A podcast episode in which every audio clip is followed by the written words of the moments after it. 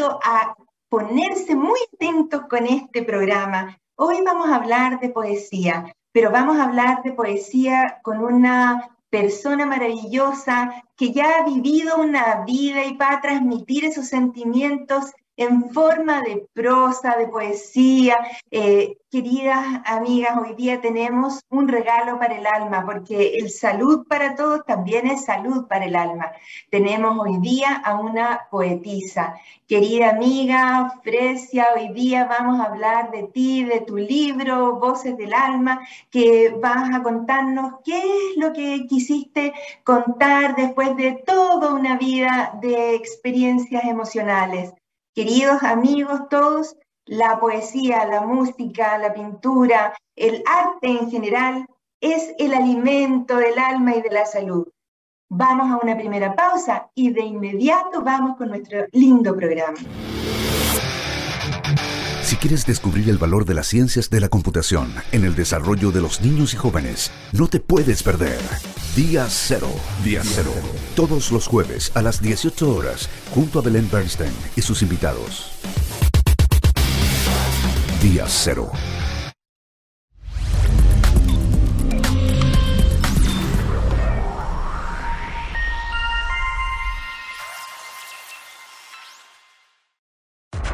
Te invitamos a conocer el destacado rol central de la educación técnica profesional en Chile, sus innovaciones, desarrollos y el importante impacto que genera en las personas y los territorios. Cada jueves, 17 horas, junto a Elizabeth Zapata, solo en divoxradio.com. Pero qué orgullo más grande tener hoy día a una poetisa, profesora, normalista de, esa generación maravillosa que eh, se entregaba por entero a la docencia. Eh, démosle la más cordial bienvenida hoy día a Ana Fresia Barrios Marín. Le gusta a ella que le digan Anita, ¿cierto? Querida Anita, un abrazo, muy bienvenida a nuestro programa. Muchas gracias. También un abrazo grande para usted. Estoy muy contenta con esta entrevista, espero no defraudarla. No, pero ¿cómo podría ser eso? No, al contrario, demasiado orgullo. Mujer que ha tenido una vida dedicada a los demás, a formar a nuestros hijos. Profesora normalista de una tradición de disciplina, querida eh, Anita. Cuéntenos cómo fue su infancia, dónde nació, dónde estudió y por qué le gustó esto de la poesía. Ya. Yo nací en la ciudad de La Serena, el 3 de febrero de 1928. ¿28? Sí, pues. Tengo 94 años y estoy casi a mitad de los 95. Notable. Agradecida de la vida por permitirme vivir hasta hoy. Usted me decía que qué me había inspirado o me había eh, motivado para llegar a ser maestra. Em, mi profesora de la básica nos eh, enseñaba muy claro todo, entonces nos llegaba al alma su manera de ser. El ejemplo. llegamos a quererla mucho y sobre todo yo la tenía muy dentro de mi corazón porque decía, yo quiero ser como ella. Yo, oh. yo, la tenía como en un altar a mi maestra. Y fue muy hermoso porque ella me inspiró para que yo fuera maestra de niño. Y ella no me dijo nada, sino que en mi corazón estaba eso y lo llevaba siempre presente junto con su visión, su imagen. De ahí yo pasé al Liceo de Niñas. ¿En La Serena? En La Serena siempre. Em, en escuela básica, número, número 11 de mi escuela, Escuela Superior de Niñas, número 11. Recuerdo a mi profesora jefe, y a la directora de las otras profesoras, sí que no me recuerdo. incluso la profesora de educación física también. Bueno, eh, siempre tuve, fui muy activa, yo participaba en todo, me gustaba.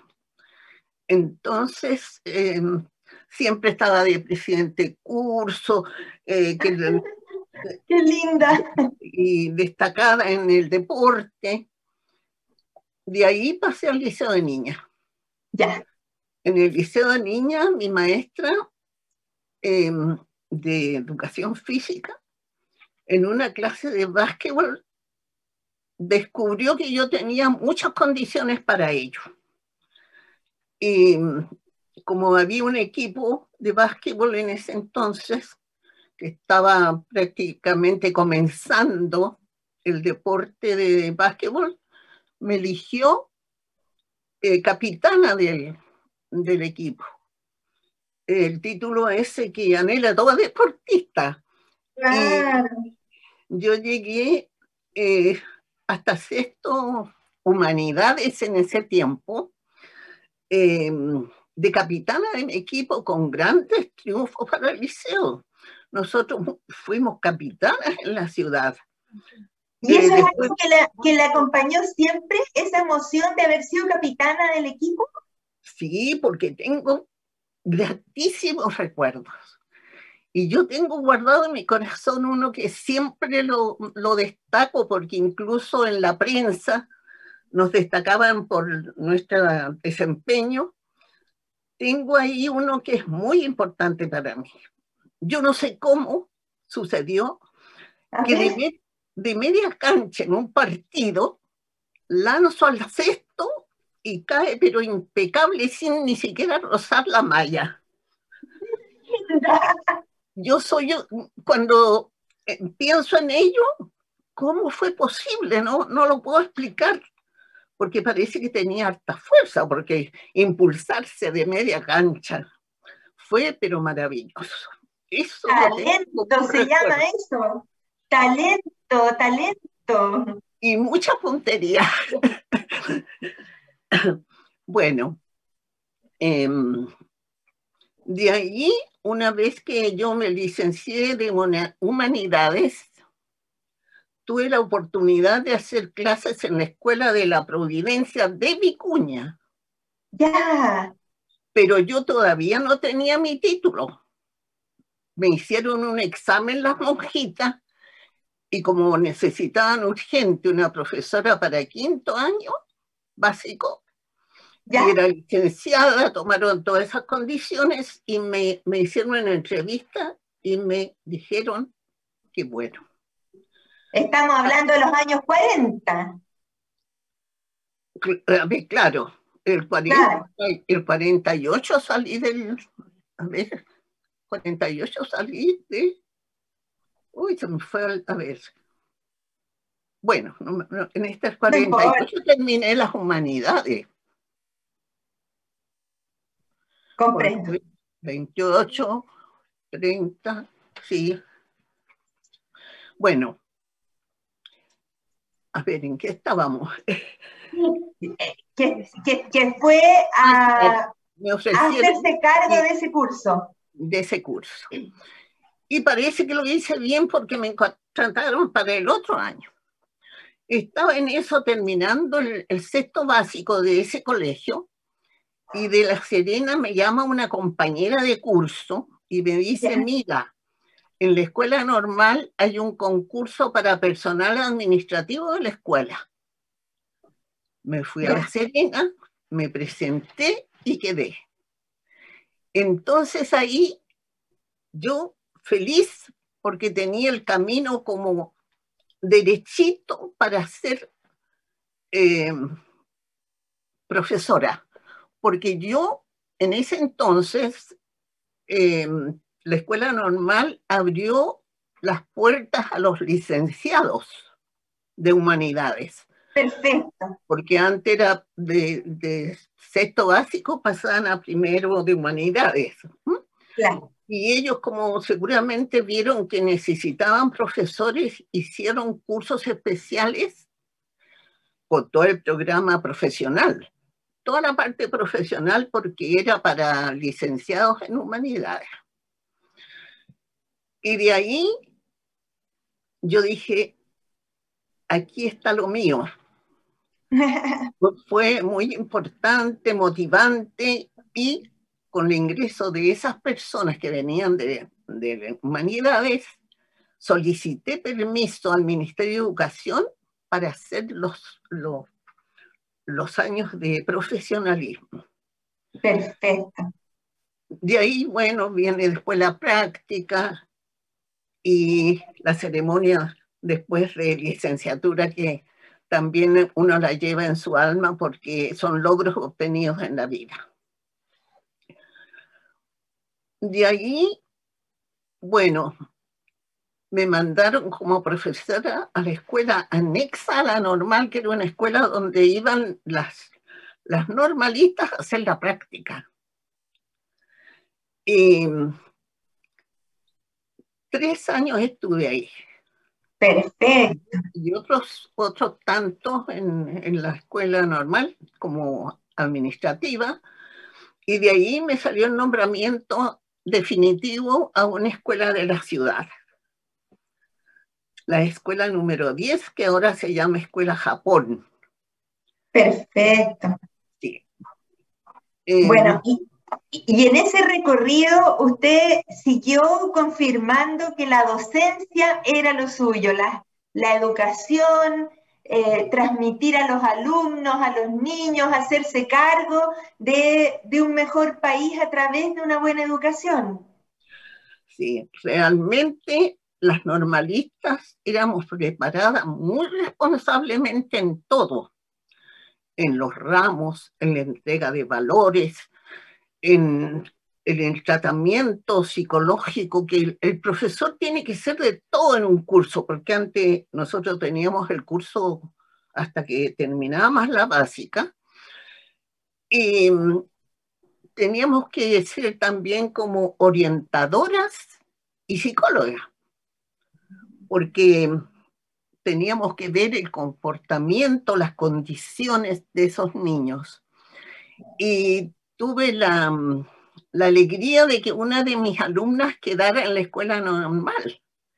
Y después fue profesora, nos encontrábamos en, en la ciudad, nos abrazábamos, ella muy agradecida, porque era gente muy humilde, su familia, entonces yo la orienté a la mamá para que la presentara a la escuela y gracias a la vida, y era una muy buena alumna y muy buena maestra fue después. Es que, es que a su vez tuvo su buena profesora, porque el ejemplo, el ejemplo de los profesores es algo que lo motiva mucho, por eso me, me, me llama mucho la atención y le agradezco que haya puesto ese tema en, en perspectiva, porque el ejemplo que los profesores dan a los alumnos es lo que se lleva en el alma para toda la vida. En esos años de básico es lo que más impacta. De, de ahí de la escuela básica, una colega que me conocía, que también era compañera en la escuela básica, me postuló al Colegio Inglés de La Serena. Ya. Ahí fue muy hermoso. Hicimos muchas cosas lindas, tanto en, en música, formación de coro, eh, hicimos un, un, grupo folclórico, tanto en la, base, en la pública como en la privada. Yo hacía las mismas clases, no había diferencia con mis niñas. Mis niños eran más los de que los quería con todo el alma los de básica, porque bueno, había estado más tiempo con ellos. Pero nunca tuve problemas. y la satisfacción que tengo que con la, el lanzamiento de mi libro, muchos exalumnos del colegio inglés me han enviado notas muy hermosas que me llenan de satisfacción porque realmente uno no sabe, no valora a lo mejor lo que entrega. ¿Y qué le dicen? ¿Qué le dicen esas notas? Pero sería como vanidoso porque No, cuéntenos, cuéntenos, cuéntenos. Bueno, me, hablaban de que era, les gustaba lo que yo les enseñaba, las canciones, los, los bailes, porque presentábamos un gran espectáculo eh, al final de año de gimnasia, educación física y, y, del baile, nuestro baile nacional, la cueca. ¿Usted baila cueca? ¿Usted baila cueca? Y 50, 50 parejas de niños de primero básico, los niños de primero básico aprendieron a bailar hasta octavo, que era hasta donde yo hacía clase. 50 parejas bailando, pero era fabuloso. Yo eh, muy emocionada porque las, las mamás de grandes recursos vestían a sus niños enteramente de un guaso, yo dijéramos, auténtico. Claro. Muy lindo. Así, eh, y quería decirle que un señor, un, un, notario de La Serena, creía, me llamó, por mi, una de mis hijas se contactó con él y me llamó y le dijo a mi hija que todavía está viva. y me llamó él y me dijo, Miss, porque Miss no sé si el colegio, Miss, le cuento que yo siempre canto una canción que usted nos enseñó.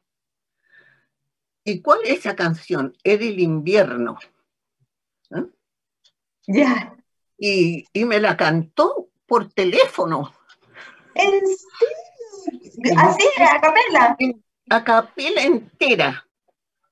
Entonces me dijo a mi hija le gusta esta canción, así es que yo se la voy a enseñar también. Feliz yo con eso. Por supuesto. claro, no, y los, las notas que me mandaron estos niños, yo estoy haciendo una carpeta, porque mm, las encuentro tan valiosas todas sus expresiones hacia mi persona que me llenan de satisfacción. Y como le digo, jamás pensé que había llegado tanto en el corazón de ellos.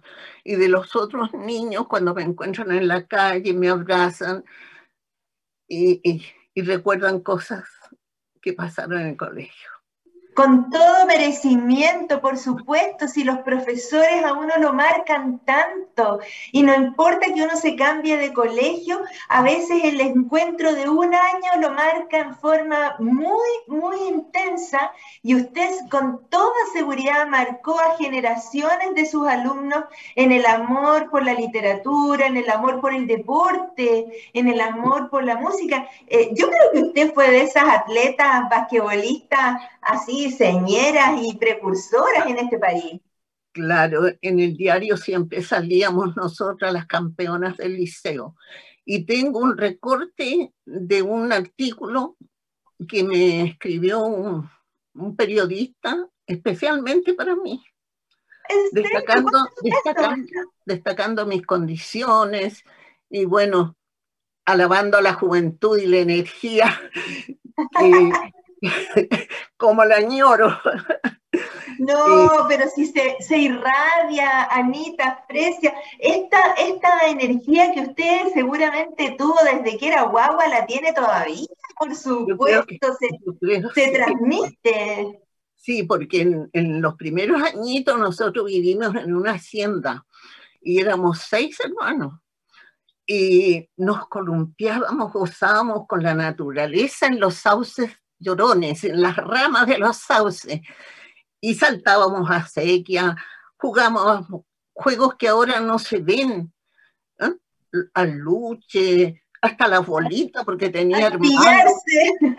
al emboque, al pillarse, a la pelota, de todos hacíamos porque ahí el campo era, era nuestro, teníamos tanto espacio y tanto aire. ¿Esto era en la cuarta región? De la cuarta región, sí. Maravilloso, maravilloso. Yo, mi mamá, mi mamá nació eh, en Talcahuano, pero vivió su vida en Salamanca, ahí cerca de Yapel. Sí, sí, Entonces, sí, entonces eh, son lugares tan, tan misteriosos, tan maravillosos, que hay que, hay que hermosos, hay que darlos a conocer. Eh, ¿dónde, ¿Dónde estaba su casa específicamente? Em, cuando ya nos vinimos a La Serena o, cuando en la, en la, en la hacienda. Cuando era chica, la que más recuerde con cariño.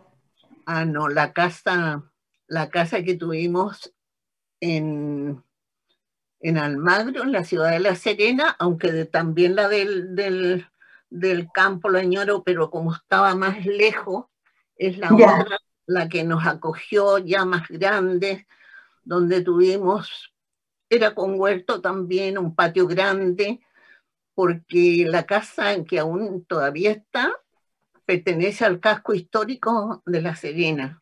Ah, perfecto.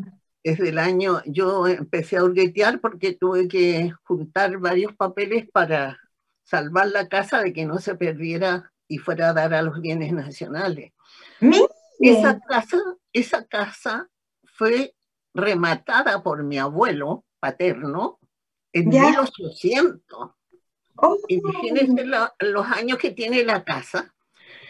Y lo único que le ha pasado con los temblores es que se abren los, las esquinas, porque son de adobones, de adobones de grandes y colocados horizontalmente, no vertical, no parados, Claro, claro. Y, eran gruesos, entonces son resistentes y la casa tiene para mucho más todavía.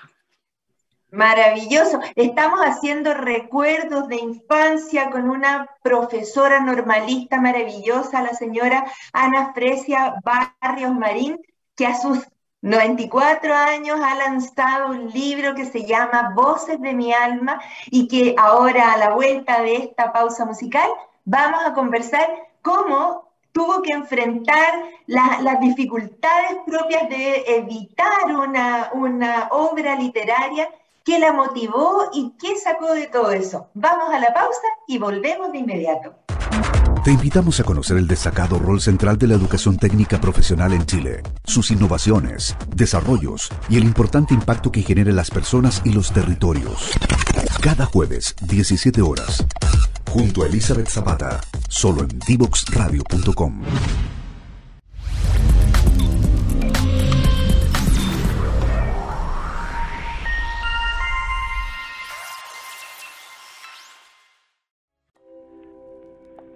Cermecop es una cooperativa que a lo largo de la historia ha puesto a las personas en el centro, asumiendo el compromiso de protegerlas, brindándoles acceso a una salud oportuna sin importar su edad, sexo o si tienen enfermedades preexistentes. Nadie debe ser excluido. Hoy queremos que conozcas Vive Sermecop, un programa de descuentos y beneficios en salud donde podrás acceder a atenciones con especialistas, exámenes, telemedicina ilimitada, sin costo para ti y mucho más. Ingresa a vivesermecop.cl, utiliza el código Vive Mujer y recibe un 20% de descuento. No dejes pasar esta oportunidad. Y aquí estamos una persona, yo, que nací en el año 1961, y nuestra querida Ana Fresia Barrios, que nació en 1928 y que hizo una cosa maravillosa, que es plasmar su experiencia de vida en un libro de poesía. Querida Anita, cuéntame un poquito cómo fue esa experiencia. ¿Quién te dijo que podías escribir un libro, salió de ti, ¿cómo, cómo lo hiciste primero? ¿Cómo, ¿Cómo surgió la iniciativa? Bueno, partiendo porque ya mis hijos habían crecido, yo tenía tiempo para participar en literatura, dijéramos. Ya. Empecé, empecé con la narración de, la guerra de Irak, que me oh. estremeció me estremeció mucho todo lo que se sucedió en esa, en esa fatídica guerra, donde, las madres daban nacimiento a sus hijos en medio de la guerra. Eso me impresionó mucho y que a la gente abrieran orificios en el, en el suelo para depositar los cadáveres sin ninguna cruz No, nadie identificaba eso.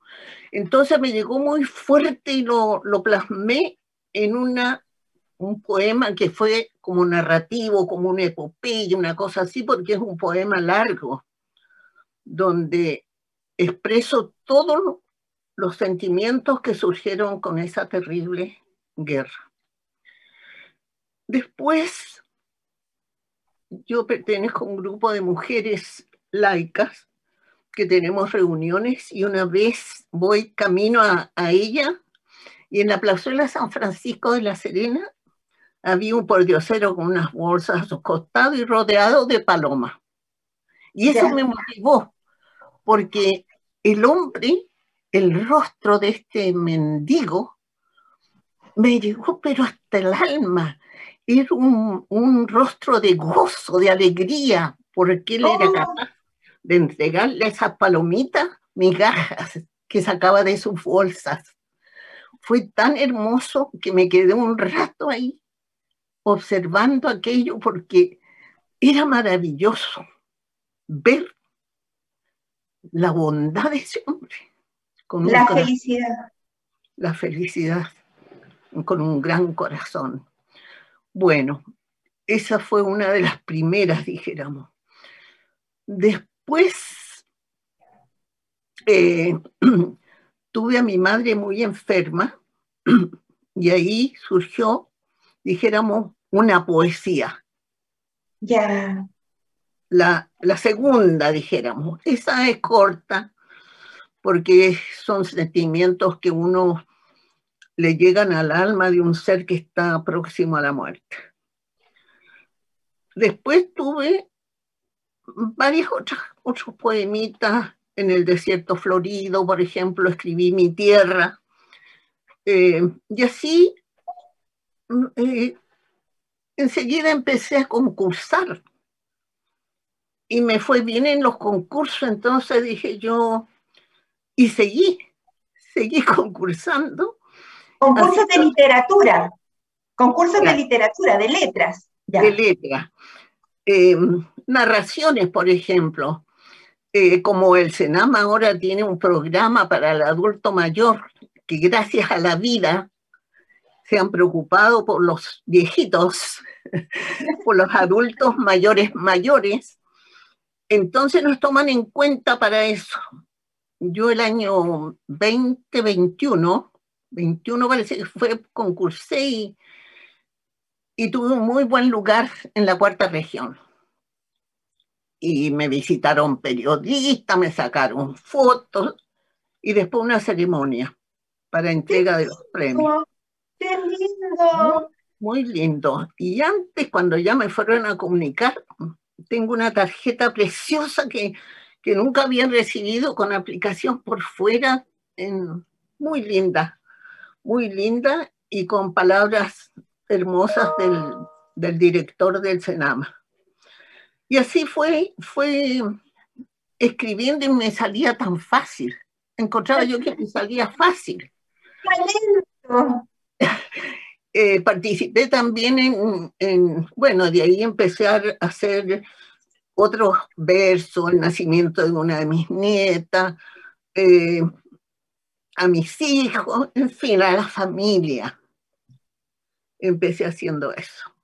Ya las cosas iban quedando en cuadernos donde yo anotaba y sin ninguna pretensión, sin ninguna, jamás me imaginé que iba a suceder lo que sucedió después con tanta cosa.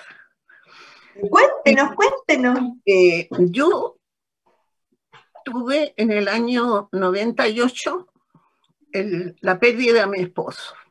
Oh, lo siento. Entonces, eh, yo caí en una depresión tremenda porque él era un hombre apoyador, respetuoso, me ayudaba con la crianza de los niños.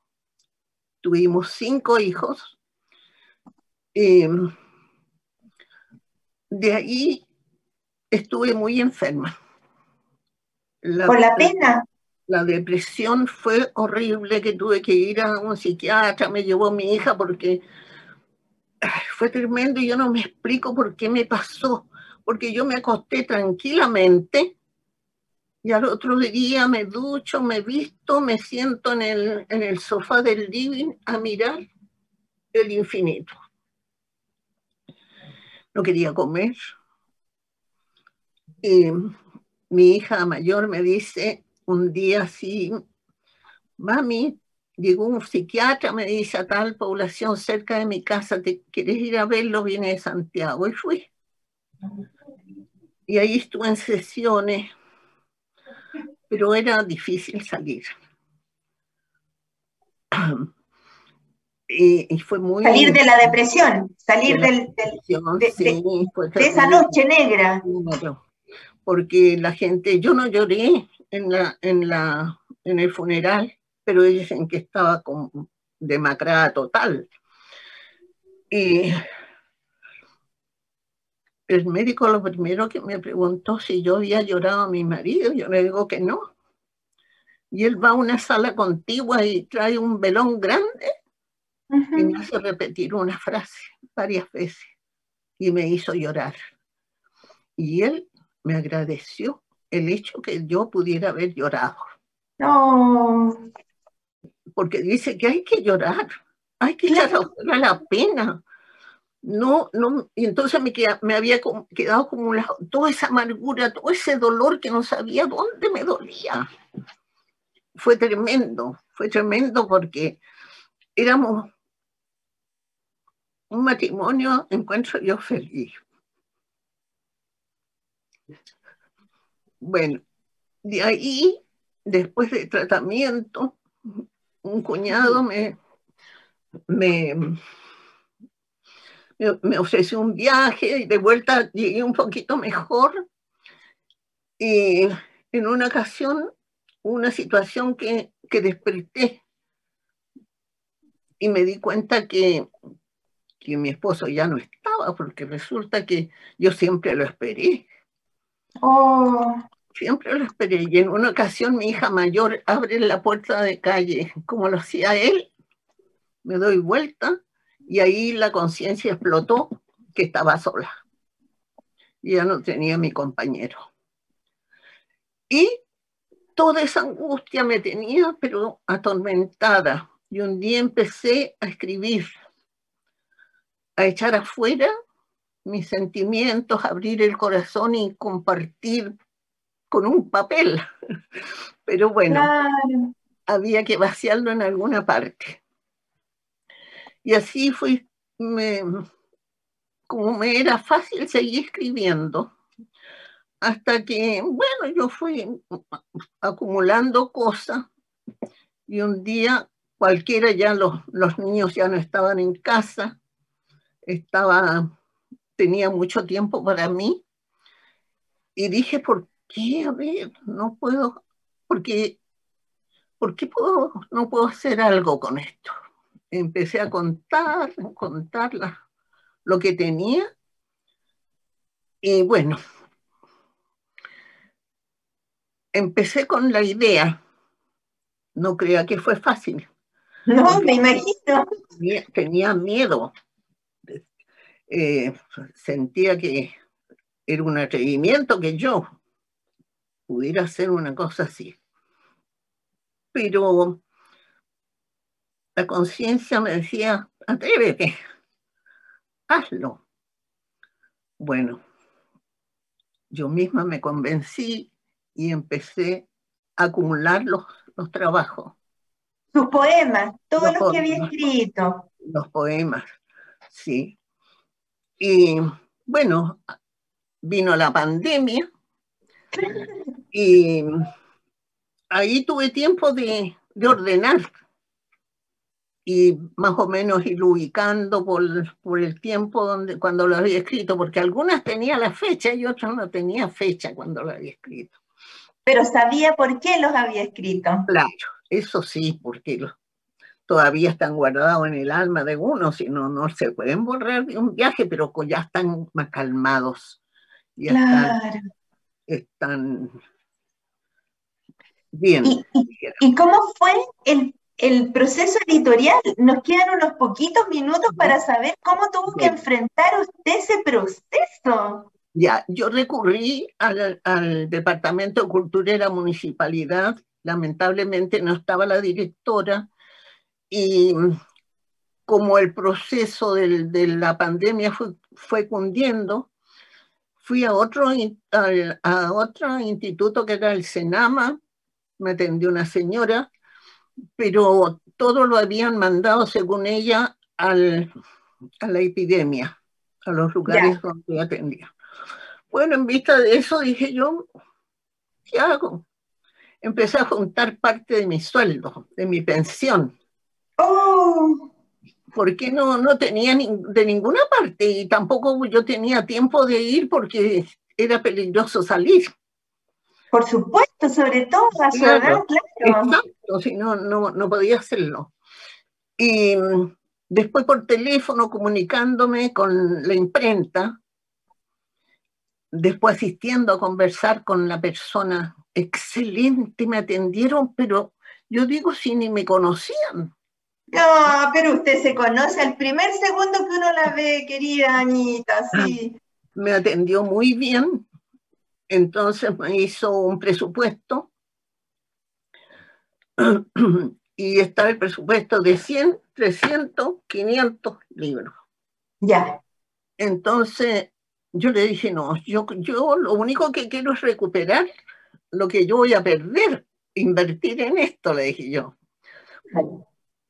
Y le dije, no podrían ser, en vez de tres, yo 100 era poco, porque tengo varios amigos, y 300 era mucho para mí. Y le dije, yo no podrían hacerme un acomodo de 200. y me acomodaron, me hicieron el presupuesto y vamos a la hora. Y se demoraron un poco porque no había papel, se había acabado el papel en el país, no sé dónde lo, Increíble. Sí, y también consulté con otro escritor, amigo, hice todas las diligencias acá en Santiago para el asunto del, del derecho de propiedad, de todo lo que viene hasta el sello, hasta el sello este. Me fue bien en todas partes. Y bueno, el libro se editó con ese tropiezo, dijéramos, pero al fin salió y salió bien. Lo lanzamos el mismo 3 de febrero de mi cumpleaños, eh, número no, 90, 94 el año pasado. y ahí tuve la cooperación muy linda de la, de la directora de la, biblioteca Gabriela Mistral de La Serena, que allí me ofrecieron un salón grande para que la gente estuviera bien sentadita, eh, no tan junta. Y claro. que hizo la invitación, se lanzó el libro, yo tenía que leer tres poemas, pero leí solo uno porque los otros los compartí. Ah, ¿con quién? Con, un, un nieto periodista y mi nieta Florencia, que me acompaña aquí, también participó y lo hicieron muy bien. ¡Qué linda! que se ahí, que la saludamos. Ahí está, la, está Florencia. Mm. Florencia, gracias. Eh, también me tenían una sorpresa mi hija, una de mis hijas es violinista, violista también. ¿Ya? Y, con otra compañera salían a, salía ella, no sabía yo, el, el, violín lo tenía en otra parte, pero ellas dos eran más bien de viola. Ya, pero, pero ensayaron en violín porque también tenían conocimiento, entonces nos hicieron unas presentaciones musicales preciosas que le dieron, pero un, realce. un realce maravilloso a las ceremonias y todo el mundo estaba contento. Realmente yo también estaba fascinada de ver las caras de la gente. Después nos vinimos a la parcela y tuvimos una celebración de cumpleaños del libro y ahí hablaron todos mis invitados. Todos. El matrimonio, se hablaba, el, el, esposo hablaba también ella, porque ella me conocía y qué sé yo, pero los esposos también. Fue, fue maravilloso, fue muy lindo. Y bueno, ahí está el libro. Muéstrelo, muéstrelo. Yo tengo mi ejemplar. Sí, pues el Cristóbal se lo pasó. Ese es el libro. Claro. Ahí está, qué lindo, Voces de mi alma, una preciosa foto que le hace justicia. Mi querida Ana Fresia, esta ha sido una de las entrevistas más emocionantes que he tenido yo en un año de programa. Quiero darle las gracias a usted, a Cristóbal, a Javiera, a, a todas las personas, a Carolina, su hija, que que hizo posible que nos pusiéramos en contacto. Esto no es fácil porque la tecnología, uno no nació con, esta, con estos medios tecnológicos, pero ya se ve que la tecnología puesta al servicio de la comunicación de las personas, como usted dijo, con respeto, con amistad, con sabiduría, con apoyarse, con conocer estas experiencias tan lindas que usted vivió que fue acumulando 94 años de vida y que luego comparte generosamente con, con el resto de la comunidad, eh, esos ojos de ese, de ese mendigo que compartía las migajas de pan con las palomas, nos llega hasta hoy. Me emociona mucho. Quiero darle un gran abrazo a usted. Muchas gracias. Decirle que nos emociona que realmente personas como usted son las que han hecho grande este país. Gracias, doctora.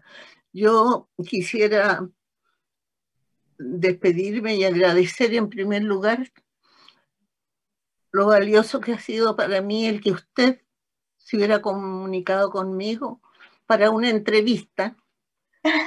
Un honor. Muy generoso de su parte. Agradecer a la vida por todo lo que me ha entregado generosamente en mi larga existencia, al gran hacedor que permitió que yo pudiera participar en, en la energía que mueve el universo. Un abrazo grande para todos. Que la vida les sonría, aprovechen la vida, valórenla porque a mí se me ha hecho muy corta, a pesar de los años. Parece que ayer nomás estaba en algo y el tiempo se pasa muy rápido. Que no pierdan el tiempo los jóvenes, que estudien, que, se, que haya, haya respeto en, en estos momentos, porque encuentro que está muy, muy deteriorado la parte espiritual de la gente, no sé por qué.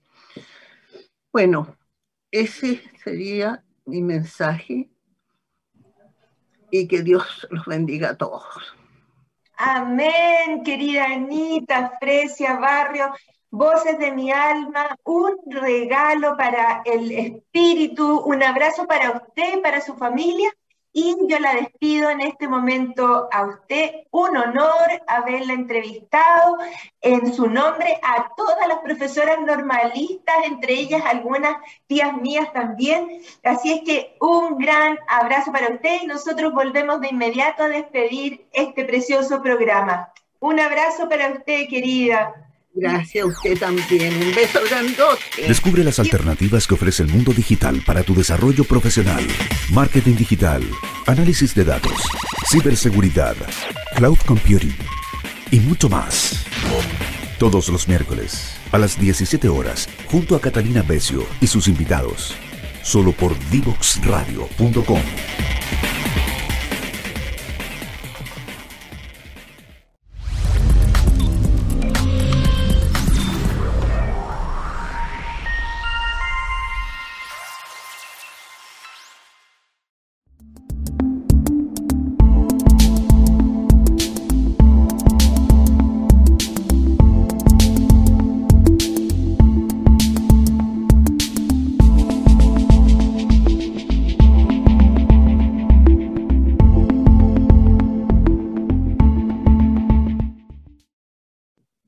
Aquí en Devox Radio nosotros no solo colaboramos desde la ciencia dura, la biología, la medicina, sino que también colaboramos desde el alma.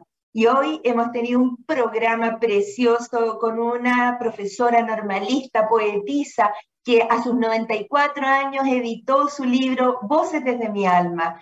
Revisen esta, eh, esta linda entrevista junto con otras muchas entrevistas aquí en todas nuestras redes sociales, Facebook, Twitter, en, Instagram, en, eh, YouTube. Eh, son realmente hermosos los testimonios. Hoy, gracias a Ana Precia Barrios, que nos conmovió, nos emocionó, a sus 94 años, una poeta. Nos vemos. Chao, chao.